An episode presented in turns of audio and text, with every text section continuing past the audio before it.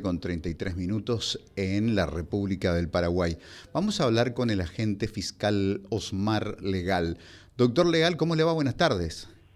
Buenas tardes, eh, don Quique, ¿cómo le va? Buenas tardes a don Luis también y para la audiencia. Muy amable. Fiscal, todos los caminos conducen a Luque. Pensábamos cuando emergió este fantasmagórico caso, caso Luis, eh, Luis Ávila, pico es. Ávila es el segundo apellido, eh, Arza.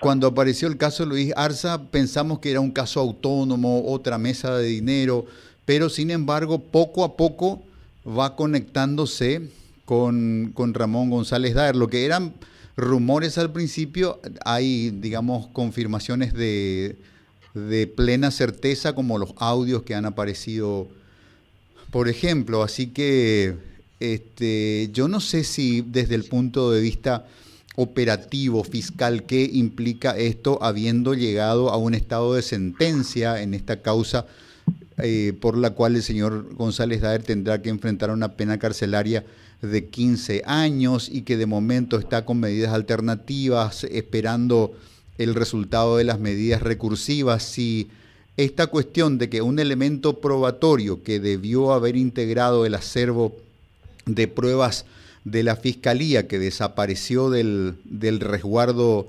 del doctor Otazú y que ayer un colega suyo, Piñanes, recoge de, de, uno de los sitios allanados y que está directamente vinculado a González, a González Daer, vuelve a mover la maquinaria, por ejemplo, de su estatus actual de persona prevenida del sistema de justicia, digamos, con prisión domiciliaria. Sí, eh, como bien dijiste, es una eh, son varias cuestiones que al final eh, convergen hacia lo mismo. Por, por, por, por un lado tenemos la sentencia ya condenatoria, posteriormente a eso ya si bien no esperábamos que, que termine ahí, ya pensábamos que teníamos cierta previsión sobre las investigaciones que se están abriendo o que se abrieron en torno a este esquema. Eh, de vuelta nos encontramos con una denuncia esta semana sobre, en realidad la denuncia es de usura inicialmente, pero a partir de que se pudimos corroborar vemos que dentro del, del intercambio de cheques estaban algunos de los cheques que fueron sustraídos del, de la secretaría del juzgado del doctor Otazú. Y entonces a partir de ahí se, se realiza esos allanamientos que, ayer se realizaron eh, que tenían como titular al doctor Piñanes y al doctor Néstor Coronel, y eh, que abre una causa de, inicialmente por lo menos de, eh, sería de quebrantamiento del depósito eh, por la sustracción de esos cheques y también de lavado de dinero en atención a la, al intento de frustración de un eventual comiso, que también podría derivar en, la usura. O sea, se abre una causa nueva que donde queda de vuelta como sospechado el señor Ramón González Gaer. Y eh, a partir de, en realidad desde hace unos días venían eh, por los medios de prensa hablándose de este supuesto esquema de estafa Ponzi que eh, que se comunica a Fiscalía General el día de ayer a la noche. Y esta mañana la Fiscal General realiza una conformación de equipo de trabajo donde estoy yo y está el el fiscal Diego Arzamendi también, ¿verdad? Eh, lo primero y lo inicial que nosotros tenemos eh, formalmente es la, la posibilidad, de hecho, Punigre que comunica a través de su informe de inteligencia la CEPRELAT, ¿verdad? Y ese informe es remitido recién cerca del, o sea, nosotros por lo menos tuvimos recién con la resolución de la Fiscalía General y todo el trámite administrativo cerca del mediodía en nuestro nuestra línea de trabajo es ahora abocarnos al análisis de ese de ese informe para empezar a ver las, las líneas investigativas y al margen surgen todas las informaciones informales donde se escuchan los audios de este donde el del, del suponemos que es el señor Ramón González Gaer, o sea sabemos que su voz eh, también está otros dos, por lo menos los que yo tuve conocimiento son tres audios. Uno que hablaba la señora Luis Arza con el señor Ramón González otro que habla el señor Luis Arza llorando por el fallecimiento de, una mujer y posteriormente el hermano de esa mujer que quien es que le responde. Entonces ahí otra vez surgen las incógnitas y la línea de trabajo en relación a esta a este esquema que hay que ver si es un esquema Ponzi porque el esquema Ponzi tiene sus características a priori sería una una primero una posibilidad de alguna algún tipo de estafa que es un, es un género más amplio y ver después eh, cuál era la la dimensión o la, y la línea de, de, estafa que, que, poseía a través de esto. Y después tendríamos que ver también eh, esa trazabilidad de ingresos al sistema financiero y si dónde entró el dinero del señor Ramón González Dar, porque acá hay una cuestión que, que va a ser eh, que va a ser un poco más trabajosa. Nosotros tenemos que entender de que el señor Ramón González Dar ya tiene la experiencia de un proceso penal, ya conoce hasta una condena y evidentemente ya, ya maneja de dónde nos nutrimos normalmente para nuestras cuestiones probatorias. Entonces, yo creo que ya va, en ese sentido habrá, habrá intentado aprender la lección y hay que ver si cómo ingresó ese dinero que se dice en los audios al, al, a la posesión de este señor Luis si es que así habría ocurrido. Entonces, si es que le dio en efectivo con cheques de terceras personas, todo esto todavía muy primario, muy genérico, estoy hablando sobre muchos supuestos, pero eso va a determinar nuestra línea de trabajo y veremos en estos días, eh, el lunes tendríamos que tener probablemente una reunión con la gente de CEPELAT para eh, ver algunas dudas sobre algunas cuestiones y posteriormente ya determinar algunas líneas de trabajo en, los siguientes días, ¿verdad? Ese es más o menos el panorama.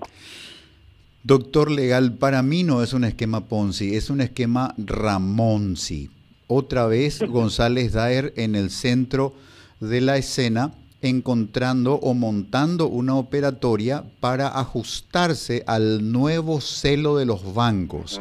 Yo lo, yo lo relevo de cualquier comentario, esto corre por mi cuenta. Históricamente, los González Daer, eh, Antonio Juan Bautista Bierce y se dice que también Gustavo Saba, eran eh, entidades que prestaban dinero a los bancos, eran bancos de bancos. Cuando un banco tenía un problema con el call, cuando se quedaban cortos de circulante por una presión extrema de muchos clientes que se agolparon para pedir su dinero por XN razones y se quedaban sin circulante, bueno, principalmente los González Daer les proveían de dinero a los bancos. Vaya musculatura que tenían. Entonces, tenían una relación que era absolutamente asimétrica con respecto al mejor de los clientes del, del banco. Entonces tenían franquicias, operaban dentro de otro esquema, los bancos dependían en alguna medida de ellos, así que se construye una relación asimétrica, tóxica, que se mueve en una, en una zona gris que ojalá algún día se esclarezca. Luego viene el declive de los González Daer a partir de octubre, noviembre de 2017, cuando detonan los audios del caso de jurado de enjuiciamiento de magistrado y comienzan a irse cuesta, cuesta abajo. Ahí el sistema bancario le dice, Ramoncito, te queremos mucho, sos un gran tipo, sos lo mejor que nos pudo suceder, no somos nosotros, son las reglas de juego, mira que hay algunos cheques que nosotros ya no te vamos a poder recibir. Entonces ahí se, por por a un costado de todo el problema que tuvo el, señor Ramón González Daer y que lo puso en el escritorio al lado del suyo en este juicio que llegó a su fallo hace dos o tres semanas. Por fuera de eso tenía el problema de que los bancos ya no le, no le recibían los cheques manchados. Entonces para mí ahí entra el equipo Luis Arza y Luis Arza le consigue mejores cheques y Ramón hace una especie de liquidación de cheques tóxicos. Por eso Arsa puede ofrecerle a los muchachos 24% de rinde sobre sus, sus, inversiones en dólares. Probablemente él consiguió un 16 más encima de intermediación porque Ramón le estaba dando esos cheques sucios, esos cheques manchados, esos cheques complicados a un precio de moneda de quiebra. Y comienza la operatoria de de Luis Arza y comienza a moverse a una escala tan grande que al final interviene la locura, interviene la codicia, intervienen los excesos y la rueda de Luis Arza se rompe. Pero básicamente para mí es un esquema montado, un esquema paralelo que González Daer eh, monta para poder limpiar los cheques que necesita meter en el sistema bancario. Por eso ayer el Banco Central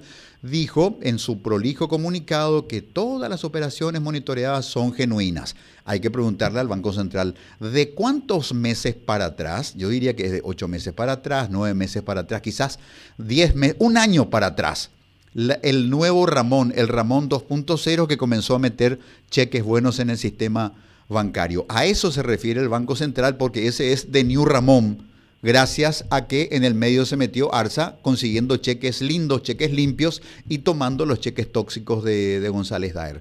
E, esa es más o menos la película que yo armo, doctor legal. Sí, me, parece una, un supuesto bastante válido y en realidad también coincidimos. Muchas veces, eh, como bien dijiste al comienzo de, tu, de tu exposición, eh, no lo puedo yo decir, pero eh, también es una de, mi, de mis posibilidades de hipótesis, solo que yo tengo que objetivar eso a través de los medios probatorios que vayamos construyendo. Eh, evidentemente, eh, yo creo que el señor Ramón, a partir de, de, la investigación y no, ni siquiera la investigación, ya a partir de que él se vio en, el, en la situación de una posible condena y más aún cuando ocurrió eso, eh, evidentemente lo que estaría haciendo es tratando de operar de, con otro sistema, ya no ya eh, renovarse en, en, el, en, ese proceso y bien puede ser la hipótesis muy válida esa.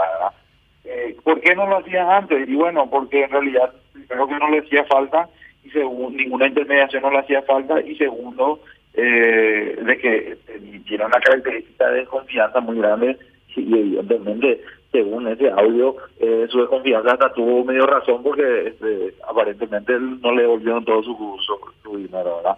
pero eh, eh, esa es la conclusión que podemos llegar sobre y también la protección política que perdió primero con el declive de su hermano Oscar y luego propiamente con la desaparición física del mismo. Luisito.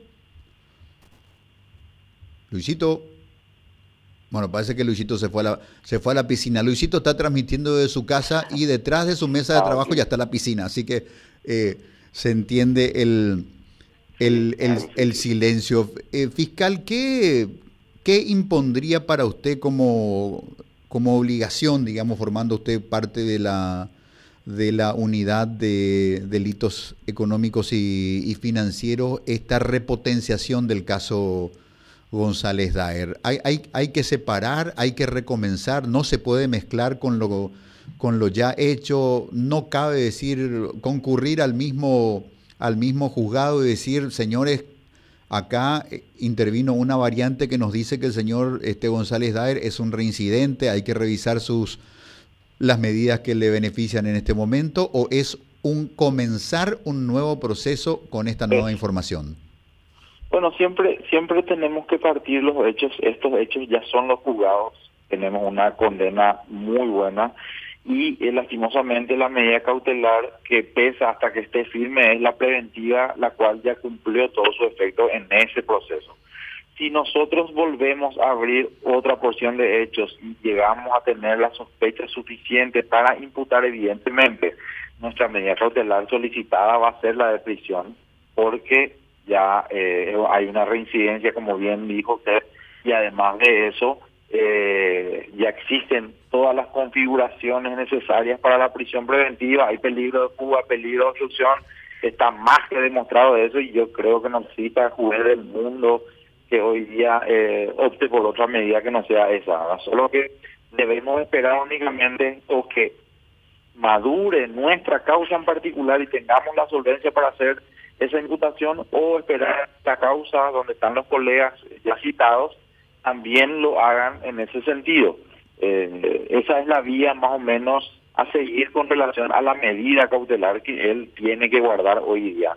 Por, por otro lado, paralelamente, trabajemos y sigamos para que se pueda ejecutar esa condena a la cual llegamos y eh, si eh, hay varios hechos investigados contra esta persona, evidentemente vamos a seguir trabajando sobre este esquema eh, o sobre esta sobre estas personas y cada vez se amplía más la red como como bien como bien podemos ver eh, a través de estas personas, ¿verdad? Entonces, eh, dentro de este esquema Ponzi, supuestamente Ponzi, que en realidad, como, como bien dijiste, yo todavía no lo veo como un esquema Ponzi porque tiene otras características, eh, hay otras más, otras personas más que están de por medio y ahí hay que determinar si son víctimas o cuál es la participación de que ellas tuvieron en esa en la en el sustento de esta estructura.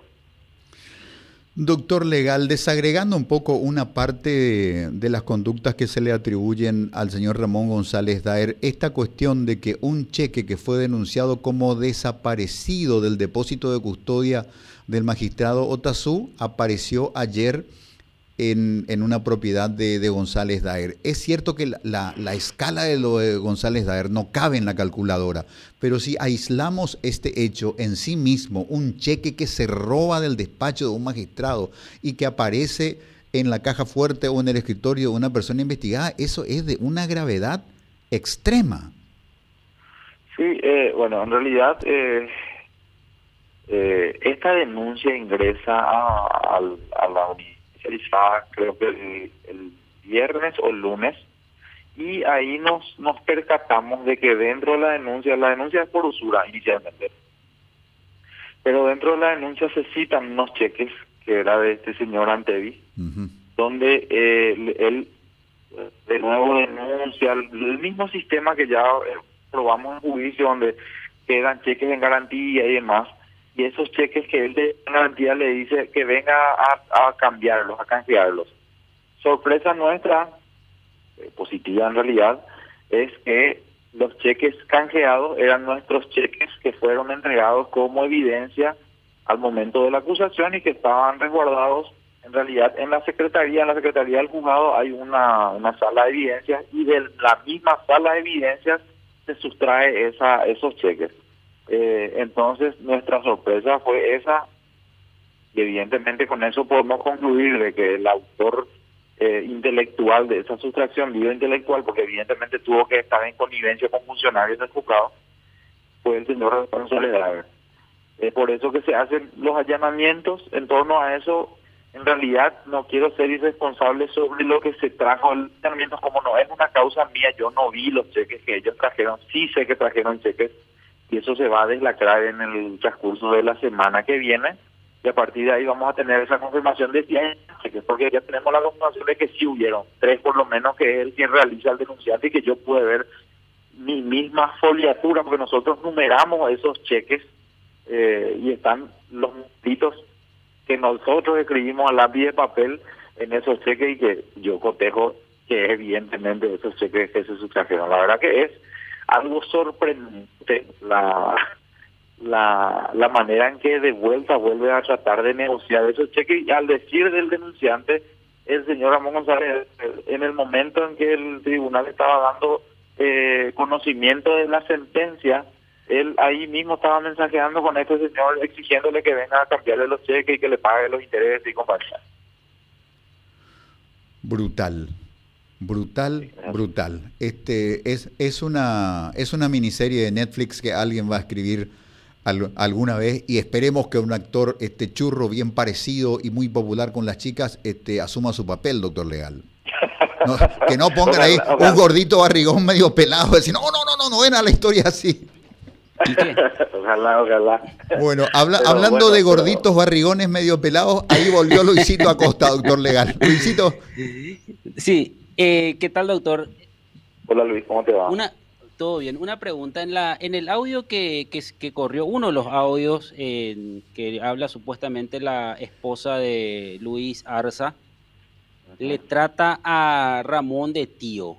¿Eso es una cuestión, no tiene ningún parentesco o tío se lo dice así en un código, no sé, casi y tenemos tenemos que ver eso, vamos a ir corroborando en el transcurso de los días, porque en realidad a él, por dar un ejemplo, nosotros reprodujimos en el juicio un, unos audios que eran de este abogado Federico Campos López Morega, y él mismo le decía tío también, entonces hay algunos que le decían patrón, otros tío, entonces no sabemos si hay un grado real de familiaridad, pero vamos a saberlo en el transcurso de la semana, porque una de las líneas justamente de investigación para el Ministerio Público es en relación a estos audios. O sea, vamos a, vamos a ver para, para traer a declarar a esta gente para ver qué es lo que nos pueden dar brindar como, como datos importantes en la investigación. La verdad que no, no sabría corroborar si es, en realidad son parientes o no. Bueno, eh, y, y, después se desata eh, cuestiones que tienen que ver, por ejemplo, con el testigo eh, que, que, fue Luis Arce en el, en el, juicio con Oscar de Oscar González Daer y su hijo, por ejemplo, doctor. Sí, es así, es así. al final todo se vuelve a conectar. Es realmente, como dice Don Quique, es, es para hacer una serie. Eh, pero sí es también testigo en el en el juicio del, del, hoy extinto ex senador eh, y es, evidentemente tenía cierta cierta cercanía, ¿verdad? Doctor legal y el fallecido Mauricio Schwartman fue testigo en la causa Ramón o en la causa Oscar. El, el fallecido Schwartman, según yo tengo entendido, y por lo menos un dato informal que tengo, él fue testigo en el juicio de Juan Planás cuando Ramón lo denuncia. Correcto, correcto. Correcto, sí, sí, sí, sí, sí. Schwarman, Luisito, es el que va y miente que la deuda se había originado en una venta de hierro. ¿Te, acordé, te, acordás que te dije que Planás pidió permiso y le explicó al, al, juzgado que el Mercedes 1113 se llama así porque el eje soporta entre 11 y 13 toneladas y Schwarman dijo le llevamos 30 toneladas de hierro en un 1113 y ahí más o menos se el tema. Sí, ahora me queda claro. Schwarzman en el caso Ramón González Daer contra eh, Planás. Juan Planás. ¿Se puede abrir otra investigación eh, fiscal cuando la señora en el audio le dice, eh, vos dijiste que eh, mi marido va a terminar como Mauricio. Y todo, todo entra, o sea, por eso, siempre toda la información informal, todo lo que escuchamos, nosotros tenemos que tratar de formalizarla y darle una solvencia como para que supongamos que hay una, una un tipo de, de coacción o, o algún hecho un poco más, a una amenaza, ese tipo de cosas, eh, se podrían eventualmente abrir, pero siempre abrimos en relación justamente al caudal probatorio que podamos tener como para conseguir una condena. No, no, no quitamos de lado esas cuestiones, son cuestiones importantes y que se van a ir trabajando, ¿verdad? Acá tenemos muchísimo trabajo que hacer, hacer todos los análisis financieros de vuelta, todo el ingreso de dinero, egreso de dinero, ver si solamente el señor Ramón fue el que inyectó dinero, cómo lo inyectó, si quién más inyectó, de ese listado de personas que supuestamente fueron estafadas, en qué contexto lo hicieron, con qué fin lo hicieron, si firmaron un contrato o no. O sea, hay mucho trabajo todavía. Yo pensé ya que iba a descansar este fin de año y al final, por culpa del esquema Ponzi, no lo voy a hacer, la verdad. Fiscal, eh, sé que deben darse las activaciones cumpliendo los, los protocolos pertinentes y que la Fiscalía por lo general es una institución reactiva, que a veces tiene, eh, tiene proactividad, que toma conocimiento de casos que se publican en la prensa y abre carpetas de investigación, pero entiendo que debe haber un protocolo por cumplirse. Y lo digo este, como preámbulo para comentar que la vida de Luis Arza Ávila o vale millones de dólares o no vale nada. Es una vida en riesgo hoy y localizarlo y prevenirlo como un testigo de privilegio para desenredar esta madeja, esta parte del entramado de los negocios de González Daer sería una cuestión central para cualquier investigación. Luis Arza Ávila con vida. Sí, sí, que evidentemente va a ser, o sea, es una un, deseo nuestro de que sea así, en el sentido de que, que él tenga cierta seguridad personal. Eh, y, y después ir delimitando, todavía no podemos saber quién aquí es parte del esquema y quién está, quién está como víctima y quién es victimario. Tenemos algo todavía muy prematuro, pero evidentemente sí, tiene que ser una prioridad tener las declaraciones de todos o tener las versiones o por lo menos nosotros tratar de conseguir esas versiones a través de otros medios probatorios. Bueno, muchas muchas conjeturas, algunas de ellas muy muy pesadas, de las cuales también yo particularmente quería relevarlo de todo comentario, esperando tener una conversación más fundada conforme transcurra el tiempo. Doctor Legal, le agradecemos muchísimo este momento que nos ha dedicado. Por favor, a las órdenes siempre, que tengan buena tarde. el agente fiscal Osmar Regal. Luisito, hacemos una pausa y a la